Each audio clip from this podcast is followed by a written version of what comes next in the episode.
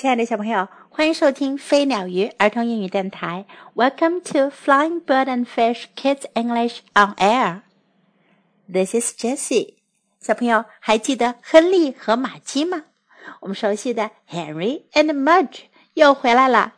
今天 Jessie 老师要为大家讲的故事是 Henry and Mudge Under the Yellow Moon。亨利和玛姬在黄色的月光下。第一个故事是 Together in the fall，秋天在一起。In the fall, Henry and his big dog Mudge took long walks in the woods。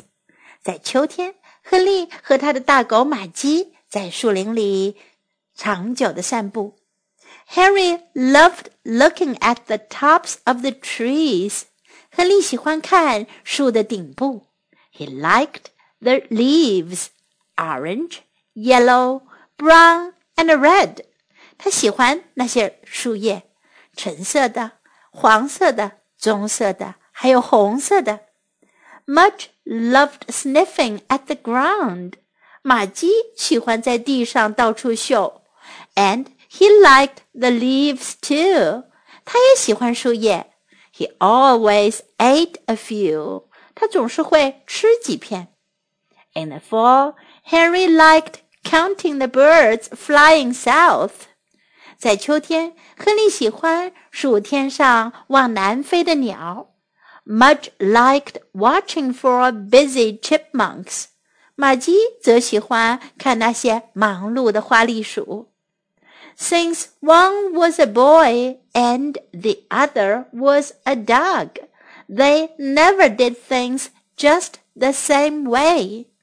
由于一个是个小男孩，而另一个是只狗，他们从来不会用同样的方式做事情。Henry picked apples and Mudge licked apples。亨利会采摘苹果，而玛姬是舔苹果。Henry put on a coat and Mudge grew one。亨利穿上外套，而玛姬却长出一身新的皮毛。And When the fall wind blew, Henry's ears turned red and Mudge's ears turned inside out. 当秋风吹起来，亨利的耳朵会变红，而玛姬的耳朵会里面翻出来。But one thing about them was the same. 可是呀，他们有一样事情是一样的。In the fall, Harry and Mudge liked being together most of all。在秋天，亨利和玛姬最喜欢的就是待在一起。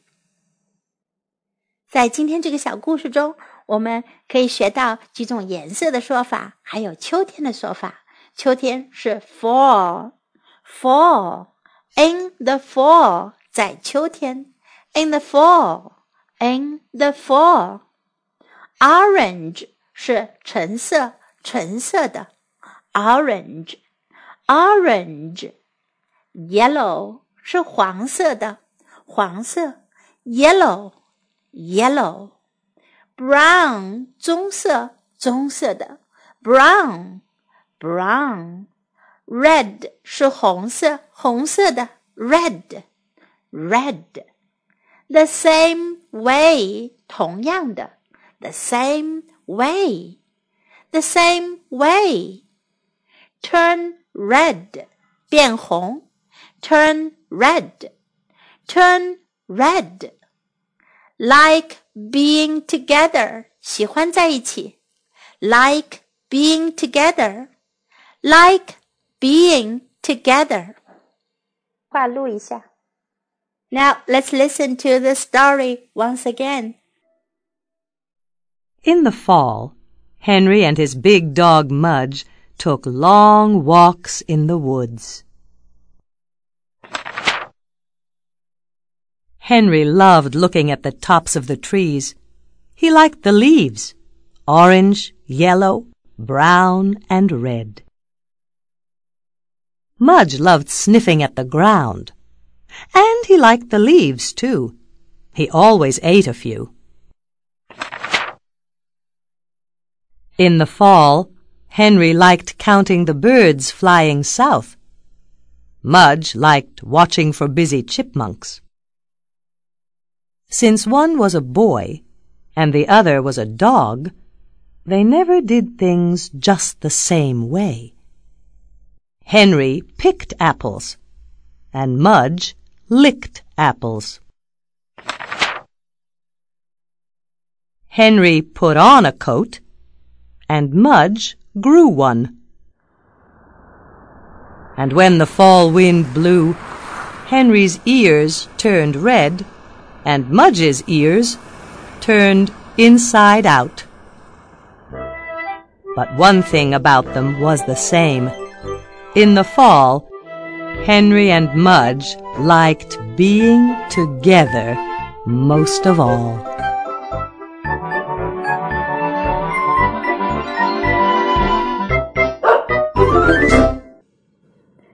小朋友，故事听完了，你们觉得在秋天你们最喜欢做的事是什么呢？Now time to say goodbye.